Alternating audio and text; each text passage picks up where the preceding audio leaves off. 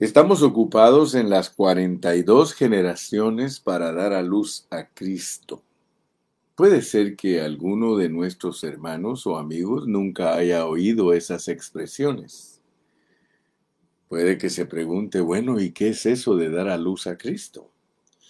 En realidad son palabras que el apóstol San Pablo usó porque Pablo habla en Gálatas de que él oraba para que a los Gálatas se les formara Cristo. Y él mismo hablaba que él tenía dolores de parto. O sea que Cristo se forma en nosotros hasta ser dado a luz, lo cual significa que va a llegar un momento en nuestra vida que Cristo es a través de nosotros el Hijo del Hombre, así como nació de José y María físicamente, Él puede nacer de nosotros espiritualmente. O sea que Cristo puede ser visto a través de nosotros. Cuando Él se forme totalmente en nosotros, la gente va a notar que ya no somos los mismos. Somos personas con un carácter, pero divino. Ah, qué lindo, hermano, cuando uno llegue a esas alturas. Esa es la meta del Evangelio. Cristo en nosotros la esperanza de gloria. Porque muchos creen que la esperanza de gloria solo se refiere a la resurrección. Y muchos dicen, oh sí, yo voy a llegar a ser igual a Cristo cuando yo resucite. El asunto es de que, de acuerdo a Juan 1.14, dice que aquel verbo se hizo hombre y habitó entre nosotros y vimos su gloria, gloria del unigénito Hijo de Dios. O sea que la gloria en nosotros no hay que esperar hasta que Dios nos glorifique para que se vea en ella. Esa es la manifestación de la gloria de Dios. Pero Juan dice, ahora somos hijos de Dios. O sea que ya desde ahora nosotros tenemos que tener la disposición de vivir la vida de Cristo. De otra manera, pues solo estamos eh, teniendo una posición, porque posicionalmente, Juan dice, ya somos hijos de Dios. Posicionalmente tú ya eres hijo de Dios porque tú crees en Él. Desde el momento que una persona cristiana se identifica en el creer en Cristo, en ese mismo momento se identifica con lo que Dios le ha concedido escogido y predestinado. Al oír el Evangelio, dice Pablo en Efesios, que cuando oímos el Evangelio y nosotros nos identificamos con el Evangelio, esa es la forma de saber que nosotros fuimos escogidos y predestinados. No es porque levantaste la mano, no es porque hiciste la oración de decir, Señor Jesús, entra en mí, no. Hay una forma en que uno se identifica como un hijo de Dios. El hijo de Dios es aquel que cree en Jesucristo. Qué bueno, mi hermano. Entonces, hoy vamos a leer una historia de Tamar, porque ya hablamos que tenemos que ser Abraham, tenemos que ser Isaac, tenemos que ser Jacob, tenemos que ser Judá y sus hermanos. Pues hoy nos vamos a ocupar en Tamar. Si usted eh, lee conmigo en Mateo, en el capítulo 1 y versículo 3, dice, Judá engendró de Tamar, Judá engendró de Tamar a Fares y a Zara. Muy bien, entonces hoy nuestra ocupación es Tamar, porque eh, vimos que Judá y sus hermanos fueron engendrados por Jacob. Pero ahora así como que cambiara un poquito el pensamiento, porque dice que Judá engendró de Tamar. Veníamos hablando de que Abraham engendró a Isaac, Isaac engendró a Jacob, Jacob a Judá y a sus hermanos. Pero ahora nos ponen algo un poquito diferente. Ahora nos dicen que Judá engendró de Tamar, engendró de Tamar a Fares y a Sara. Ya aquí incluyen a una mujer. Se recuerda que cuando empezamos a hablar acerca de las generaciones, mencionamos algo que es muy importante. Mencionamos que en la cultura hebrea no mencionan a las mujeres en las genealogías. Por eso es de que los judíos tienen problemas de aceptar el Nuevo Testamento, porque en el Nuevo Testamento se incluye a mujeres en la genealogía de Cristo. Entonces aquí hay secretos escondidos. Vamos a leer la historia de, de Tamar.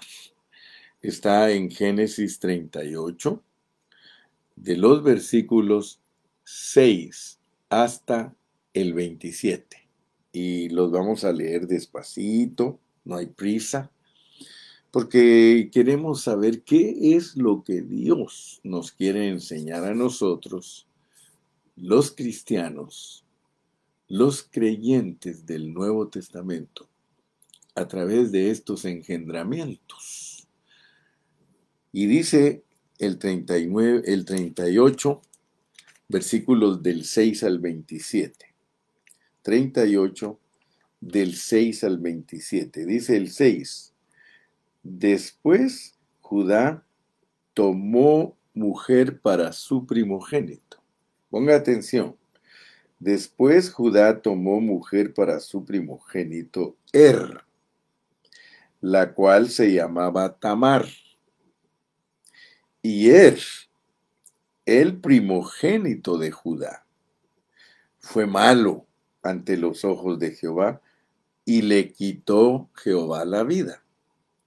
Entonces Judá dijo a Onán, llégate a la mujer de tu hermano y despósate con ella y levanta descendencia a tu hermano. Y sabiendo Onán que la descendencia no había de ser suya, sucedía que cuando se llegaba a la mujer de su hermano, vertía en tierra por no dar descendencia a su hermano. Y desagradó en ojos de Jehová lo que hacía, y a él también le quitó la vida.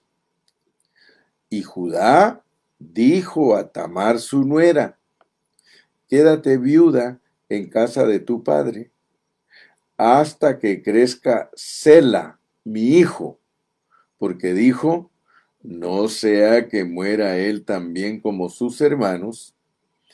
Y se fue Tamar y estuvo en casa de su padre. Pasaron muchos días y murió la hija de Sua, mujer de Judá. Después Judá se consoló y subía a los trasquiladores de sus ovejas a Tibnat él y su amigo Ira, el adulamita. Y fue dado aviso a Tamar, diciendo, He aquí tu suegro sube a Tibnat a trasquilar sus ovejas.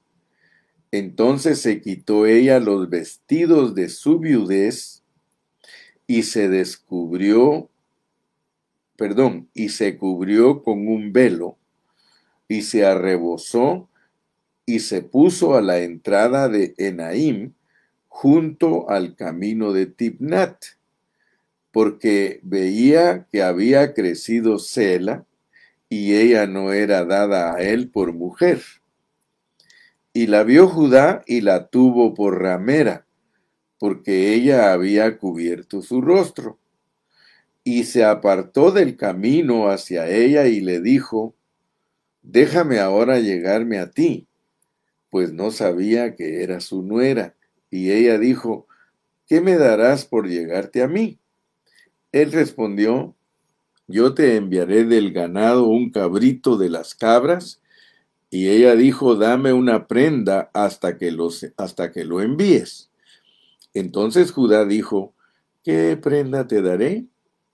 Ella respondió, tu sello, tu cordón y tu báculo que tienes en tu mano y él se los dio.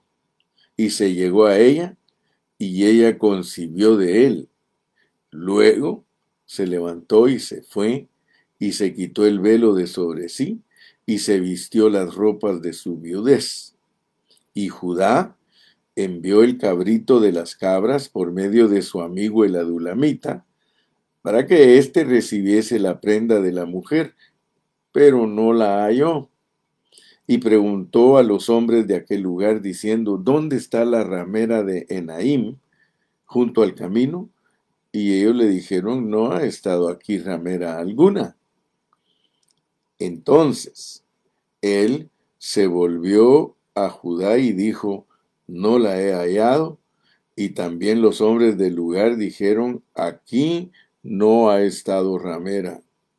Y Judá dijo, tómeselo para sí, para que no seamos menospreciados. He aquí, yo he enviado este cabrito y tú no la hallaste.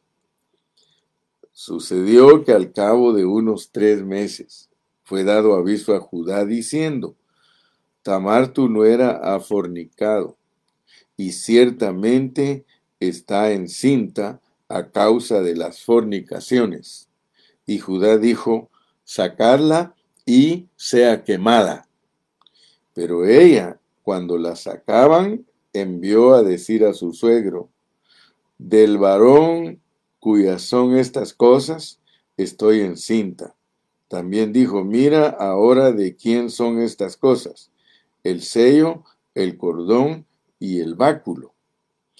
Entonces Judá los reconoció y dijo, más justa es ella que yo, por cuanto no le he dado a Sela mi hijo, y nunca más la conoció. Y aconteció que al tiempo de dar a luz, he aquí había gemelos en su seno. Bueno, todas estas historias están escritas en la palabra de Dios para que nosotros aprendamos asuntos espirituales. Alguien puede leer esta historia y solo decir, bueno, esta mujer hizo cosas malas esta mujer, ¿cómo es posible que hizo eso engañando a su suegro? Pero meditemos un poco. Entre esas personas que nosotros debemos considerar para entender nuestra condición, está Tamar. Ella fue una mujer que dio a luz por medio de un incesto con su suegro. Ella se metió con su suegro, pero tuvo que engañar a su suegro para meterse con él. Moralmente hablando, esto era deplorable y éticamente hablando eso era horrible. Ninguno podría justificar esto. Aunque hemos estudiado Génesis por muchos años, hay cosas que nos duelen y que nosotros en realidad quisiéramos que no estuvieran escritas porque dan vergüenza. En un sentido, lo que hizo Tamar no fue nada bueno. Sin embargo, Dios lo tiene registrado en la Biblia. Y lo más sorprendente para nosotros es que la tiene como alguien justa. Estas historias a nosotros nos hacen que nuestros ojos relampagueen, que nuestros alambres se peguen, dijo uno. Porque resulta que ella hizo algo que no fue muy bueno, pero Dios ahí la tiene de la misma manera que tiene a Lot con sus hijas. Y si Pedro no nos dijera en sus epístolas que, que Lot era justo, nosotros lo tuviéramos como un impío. Pero momento, momento. Tenemos que discernir qué es lo que Dios nos quiere enseñar con estas cosas. Porque Dios claramente dice que sus pensamientos no son los nuestros, ni los caminos de Él son los nuestros. O sea que nosotros tenemos un poquito de dificultad para entender las cosas que Dios nos pone en la Biblia. Y por eso debemos de orar para que Dios abra nuestros ojos. Fíjese que aquí Dios la tiene a Tamar como justa y también en Génesis Dios tiene a Lot como justo y ambos cometieron incesto. Tanto Tamar como Lot cometieron incesto. Pero yo quiero que usted analice lo que Dios nos quiere enseñar. Porque resulta que Dios no le echa la culpa a Tamar, sino que se la echa a Judá. Usted dirá, bueno, pero ¿cómo es posible que el error de alguien sea culpa de otra persona? Bueno, sigamos analizando. La culpa, de acuerdo a Dios, no estaba en el lado de Tamar, estaba en el lado de su suegro Judá, el cual admitió, fíjate que él admitió, mira, 38-26. Entonces Judá los reconoció y dijo, más justa es ella que yo, más justa es ella que yo. Puede ser que nosotros digamos, que Tamar era inexcusable y que en el incesto estaban involucrados los dos, ella y Judá. No era y suegro. Pero aunque Tamar fuera culpable a cierto grado, fíjese, ella era justa en su corazón. Y yo quiero que ustedes entiendan, pues, porque nosotros a veces no entendemos a muchas personas. ¿Cómo es posible que personas equivocadas Dios las vea como justas en su corazón? Pues no te alarmes. Uno de ellos eres tú. Otro soy yo. Todos nosotros, ante Dios, somos culpables, pero Él nos ve como justos. Entonces, aunque Tamar fuera culpable, a cierto grado, ella era justa en su corazón y quiero decirte por qué es que Dios la hace justa. Porque ella tenía en su corazón bien impregnado la herencia. Fíjate pues, la herencia. Para nosotros es muy importante eso. Fíjate que Dios no está viendo lo malo que tú eres, sino que está viendo la intención de tu corazón.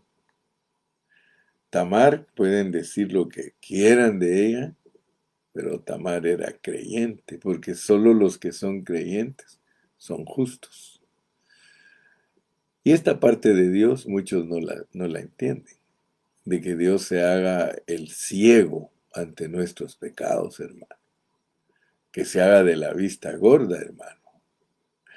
A Dios muchos solo lo conocen como el que castiga, como el que echa al infierno, como el que te hace... Pero momento, momento, mi hermano. Hay un derecho que está latente en el corazón de los cristianos. Tú sabes que allá en lo profundo de tu ser, aunque has sido mal portado, aunque has sido mal hijo, tú dices, Dios sé que mi Señor me va a perdonar. Eso es lo que te da vida, hermano. Ella tenía bien latente en su corazón el derecho de nacimiento. En inglés es birthright. O sea que ella sabía que si le nacía un primogénito, ese primogénito podía, podía heredar doble porción de tierra, podía ser sacerdote y podía ser rey, y eso era lo que a ella le interesaba.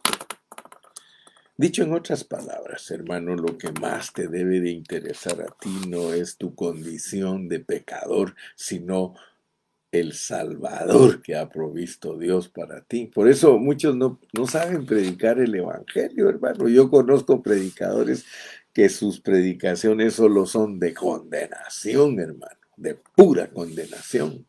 Hay predicadores en Centroamérica, en Guatemala, hermano, predicadores que solo sirven para condenar a la gente y solo para hacerle sentir que se hagan a un lado porque ahí va eh, la olla de puro azufre y de puro infierno, hermano. Bueno, sigamos un poquito más adelante. Por causa de que nosotros, los gentiles, venimos de un trasfondo diferente al de los judíos, nosotros tenemos muy poco entendimiento acerca del derecho de nacimiento, es decir, de la primogenitura. Hace poquito un mesiánico me atacaba a mí diciéndome que nosotros los cristianos eh, solo predicamos herejías, dice él. Dice que la primogenitura del libro de Hebreos dice que le pertenece a los judíos. Y me dice que yo no sé ni siquiera lo que estoy hablando, dice que yo no sabe ni quién me enseñó, pero que el libro de Hebreos es netamente para judíos, así dice él. Si el libro de Hebreos fuera netamente para judíos físicos, hermano, entonces no estuviera en el Nuevo Testamento, porque ellos no creen en el Nuevo Testamento. El Nuevo Testamento es para las naciones, es para los gentiles, y las enseñanzas de Hebreos son espirituales. Son para que nosotros escuchemos la voz de Cristo y para que Cristo sea crecido en nosotros. Sí, Hebreos habla de ir a la perfección, de dejar los rudimentos. Entonces, hermano, vayamos a esto que es importante para nosotros. Como nosotros no entendemos la primogenitura de la familia, a nosotros nos pone Hebreos 12 como los, la reunión de los primogénitos y nos pone en contraste con el monte Sinaí. Dice que nosotros no nos hemos acercado al monte Sinaí, donde está la ley de Moisés, sino al monte de Sión. Y bien interpretado, el monte de Sión no es atribuido al Israel del Medio Oriente sino que es atribuido a la iglesia. De los judíos viene, viene, la salvación para la iglesia, pero de la iglesia va a salir la salvación para los judíos. El Cristo de nosotros. ¿Qué es el Cristo que vino para ellos pero que los rechazaron? Él los va a convencer al final en su regreso y todo Israel será salvo. Pero les decía que si nosotros queremos entender bien el derecho de nacimiento, o sea, la primogenitura, hoy día para nosotros eso no tiene mucho significado. Por causa de eso debemos estudiarlo muy particularmente. En el tiempo de Tamar, la primogenitura era de mucho significado, mucho. Vamos a leerlo de nuevo. 38, 6, 7 y 8. 38, 6, 7 y 8. Después Judá tomó mujer para su primogénito Er, la cual se llamaba Tamar. Y Er, el primogénito de Judá, fue malo ante los ojos de Jehová y le quitó, le quitó Jehová la vida. Entonces Judá dijo a Onán, llégate a la mujer de tu hermano y despósate con ella y levanta descendencia a tu hermano. Entonces, para ellos, para ellos, como mencioné en el mensaje anterior, la primogenitura incluye doble porción de tierra, el sacerdocio y el reinado. La doble porción de tierra se refiere al doble disfrute de Cristo. La tierra es Cristo y la doble porción de la tierra, ¿sí? No es el disfrute ordinario de Cristo, sino algo especial. algo extraordinario en el disfrute de Cristo. También el sacerdocio y el reinado, ambos, ambos están relacionados a Cristo. Para la generación después de Abraham, la primogenitura era un, era un asunto de heredar a Cristo. En Efesios 2.12 se nos dice que nosotros no éramos creyentes, que nosotros estábamos sin Cristo. Así nos dice Efesios 2.12. Pero por creer en el Señor Jesucristo, hemos sido introducidos en el derecho de nacimiento, la primogenitura. Hemos sido puestos en Cristo. Cristo ahora es nuestra porción y aún será nuestra doble porción de tierra. A través de Cristo, en Él y con Él, nosotros tenemos el sacerdocio y el reinado. Cristo mismo es nuestra buena tierra, nuestro sacerdocio y nuestra realeza. Ahora podemos entender por qué Tamar estaba tan ansiosa de tener el derecho de nacimiento. Ella sabía que si ella era cortada de esa bendición, no tenía nada más que ver con la promesa de Dios. Y la promesa de Dios simplemente era la promesa de sí mismo para ser la porción de su pueblo escogido en Cristo. Tamar no estaba dispuesta a perder dicha promesa de dicha bendición. Tamar fue la esposa del primer hijo de Judá.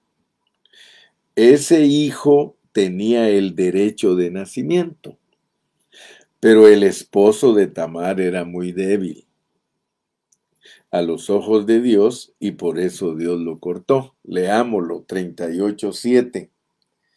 Y er el primogénito de Judá, fue malo ante los ojos de Jehová, y Jehová le quitó la vida. Además, el Señor también sacrificó el segundo hijo de Judá. Leámoslo, 38 del 8 al 10. Dice, entonces Judá dijo a Onán, Llégate a la mujer de tu hermano y despósate con ella y levanta descendencia a tu hermano. Y sabiendo Onán que la descendencia no había de ser de él, sucedía que cuando se llegaba a, su, a la mujer de su hermano vertía en tierra por no dar descendencia a su hermano. Y desagradó en los ojos de Jehová lo que hacía, y a él también le quitó la vida. De acuerdo a las regulaciones de antaño, Judá tenía que hacer arreglos con su segundo hijo para que ése se casara con Tamar, para que se pudiera mantener la herencia. Judá, sin embargo, no cumplió su responsabilidad para dicho rescate.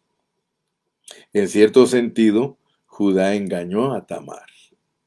Vamos a 38 del 11 al 14. Y Judá dijo a Tamar su nuera, quédate viuda en la casa de tu padre hasta que crezca Sela mi hijo, porque dijo, no sea que muera él también como sus hermanos. Y se fue Tamar y estuvo en la casa de su padre. Pasaron muchos días y murió la hija de Sua, o sea, la esposa de Judá, se murió la mujer de Judá. Después Judá se consoló y subía a los, trasquiladores de sus ovejas a Tipnat, él y su amigo Ira el adulamita. Y fue dado aviso a Tamar diciendo, he aquí tu suegro sube a Tipnat a trasquilar sus ovejas. Entonces se quitó ella los vestidos de su viudez y se cubrió con un velo y se arrebozó y se puso a la entrada de Naín junto al camino de Tipnat, porque veía que había crecido Sela y ella no era dada a él por mujer. Tamar no se dio por vencida. En vez de eso, ella usó medios ilegales para alcanzar la bendición. ¡Wow! ¡Wow! Porque usted va a decirme ahora, hermano Carrillo, entonces uno puede usar medios ilegales para que no se le vaya su bendición. Aleluya. Momento, ¿eh? Porque estos pasajes hay que entenderlos correctamente. No se pueden estirar las figuras y hacerlas quedar a nuestro antojo. No, no, no, no. Pero noten pues que Tamar no se dio por vencida. Ella logró la bendición por medios ilegales. ¿Sí? Ella procuró con astucia el derecho de nacimiento. Nosotros tenemos que saber cómo es que se adquiere por medios ilegales y con astucia nuestro derecho de nacimiento. Aleluya. Ahora, Tener el derecho de nacimiento para nosotros, los cristianos del Nuevo Testamento, es ganar a Cristo. Simplemente ganar a Cristo. Fíjate, voy a repetirte este, este, eh, esta frase, porque es muy importante que tú sepas qué puedes hacer ilegal para ganar a Cristo. O sea que Cristo se tiene que ganar por todos los medios. Tú tienes que ser astuto. Tú tienes que ganar a Cristo por todos los medios. Tener el derecho de nacimiento es ganar a Cristo. Nunca se te olvide. Tener el derecho de nacimiento es ganar a Cristo. Y para ganar a Cristo debemos estar listos a tomar una manera que a veces no es la mejor. Déjenme darles algunos ejemplos porque a mí como pastor durante medio siglo me ha tocado ver esos, esos ejemplos. Por eso a veces las experiencias son más profundas que una palabra religiosa. Fíjate que un tiempo atrás, cuando nosotros comenzamos el ministerio Pan de Vida, nosotros eh, llenamos muchas áreas del Evangelio, de aquí donde Dios nos puso en Ontario. Nosotros predicábamos en los parques, predicábamos en las casas, predicábamos en las plazas, predicábamos en todas partes el Evangelio. Y nos ganamos a muchas personas que eran católicas.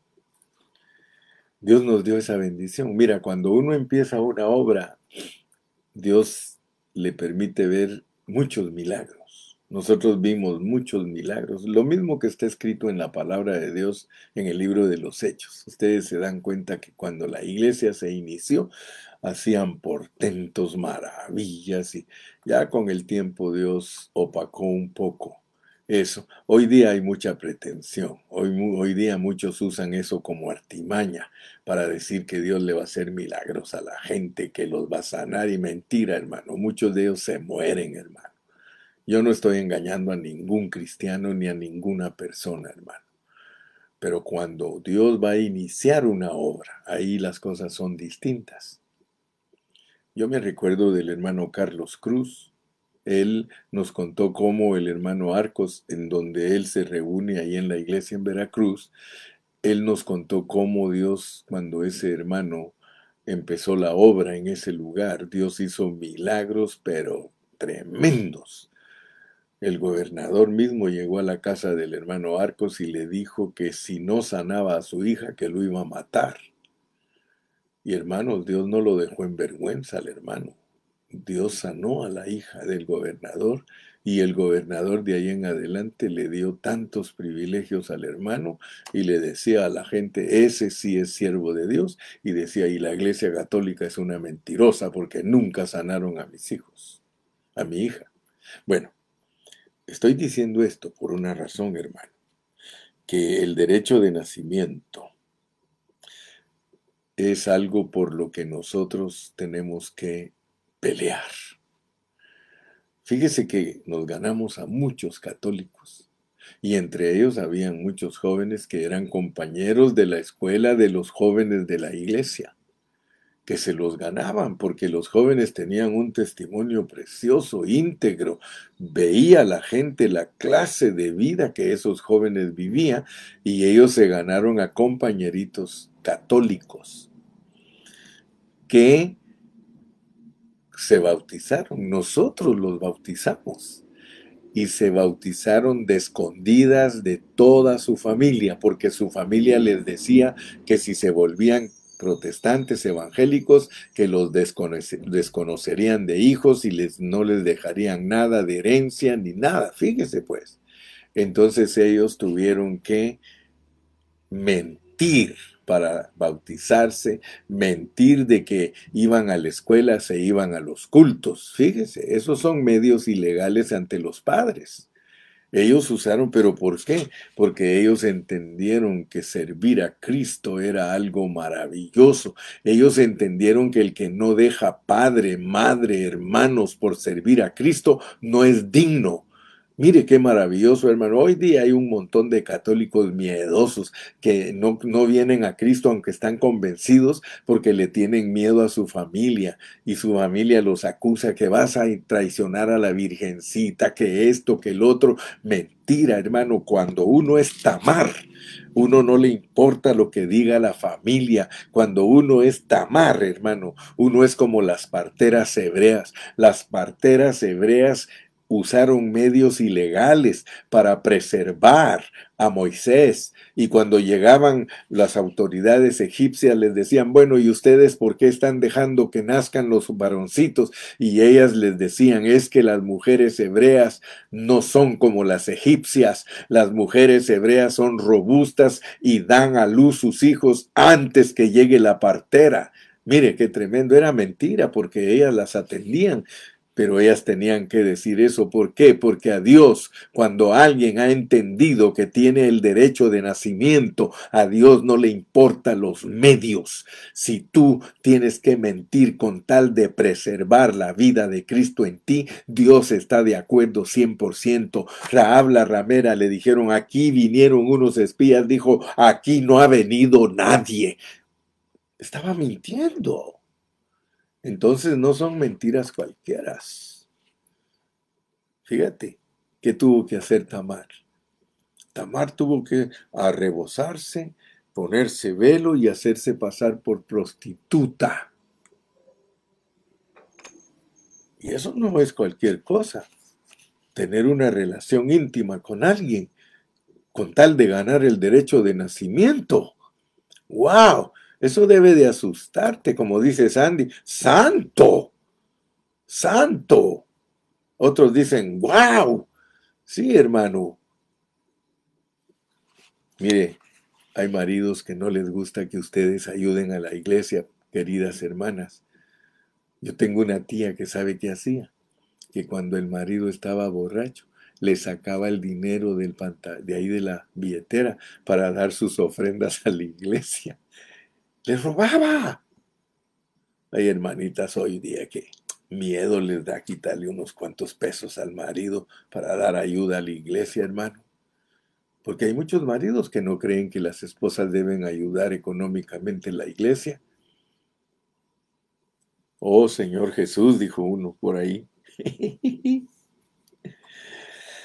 Así que ellos mentían a la familia y decían que iban a la escuela, pero realmente ellos se iban a la iglesia a bautizarse. Y aunque ellos le estaban mintiendo a sus padres, su intención con esas mentiras era servirle al Señor, hermano. Aunque lo que hacían era mentirle a sus parientes, ellos estaban mintiendo por agradar a Dios.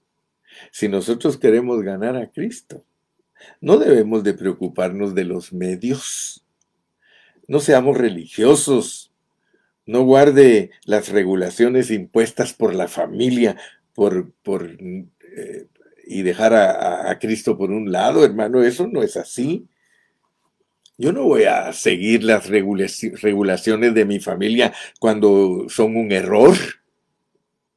Ah, pero muchos católicos, hermanos, siguen las regulaciones de su familia sabiendo que son un error, hermano. Sabiendo ellos que son un error solo para que su papá y su mamá no digan que ellos. Gánate a Cristo, hermano, ganemos a Cristo, ganemos a Cristo. Sí, todos necesitamos ganar a Cristo.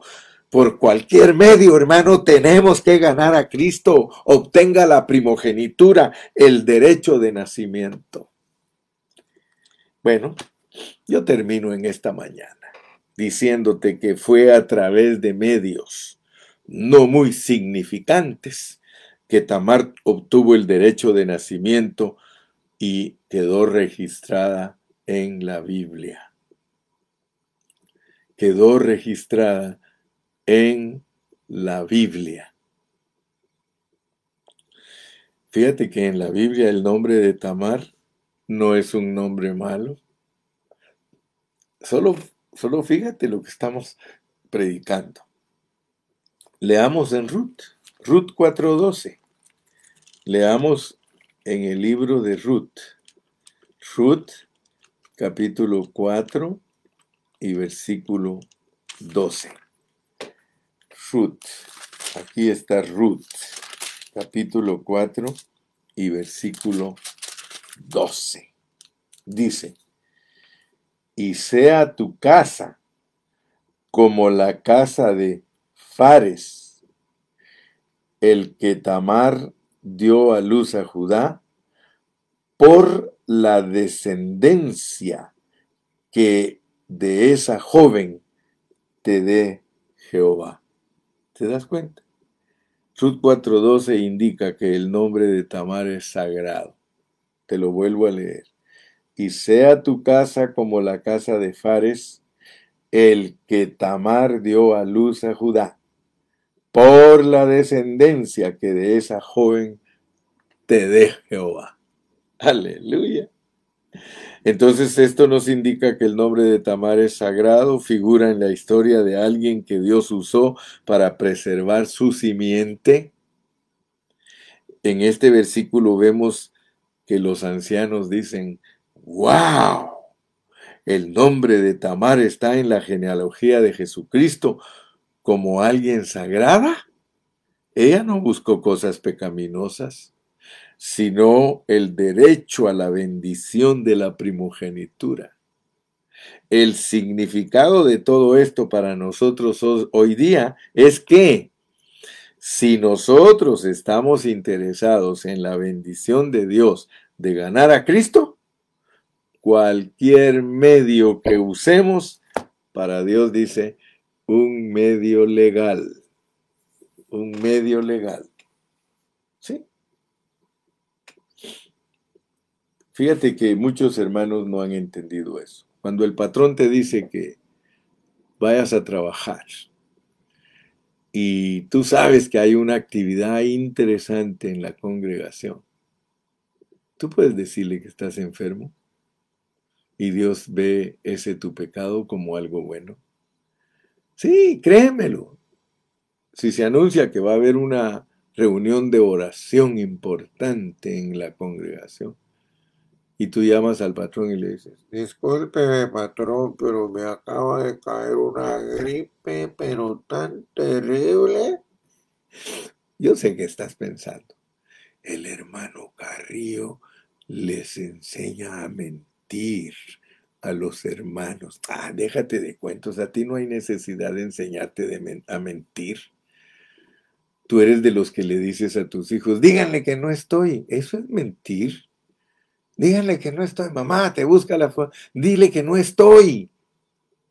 ¿Verdad que sí lo hiciste algún día? Entonces no me digas que mentir para servir a Cristo es pecado.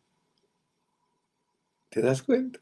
Uh, los mentirositos del hermano Carrillo, mírenlos, ahí están todos los mentirositos del hermano Carrillo. No, mi hermano, yo no te estoy diciendo que mientas cuando te conviene lograr alguna cosa para tu interés personal. Pero yo te estoy diciendo que puedes mentir con tal de agradar a Dios. Tú puedes mentir por algún hermano con tal de agradar a Dios. ¿Sí? Si van a matar a un hermano por algo que están diciendo de él, tú puedes mentir y decir que eso no es así, porque tú sabes que él está honrando a Cristo. ¿Eh? Bueno, júzgame como quieras. De todas maneras, yo estoy acostumbrado. A mí toda la gente me juzga. Es más, yo vivo juzgado por Dios aún. Así que no te preocupes. Que Dios te guarde, Dios te bendiga, Dios te guíe. Y hasta mañana. Hasta, esa me gustó, hermana Olguita. No importa los medios cuando se trata de ganar a Cristo. No importa los medios. A Dios no le interesan los medios cuando tú estás procurando ganar a Cristo. Ahora, si estás mintiendo por mentir, esa es otra cosa. ¿Ok? Que te quede bien claro y ojalá que Dios te ayude a que me entiendas.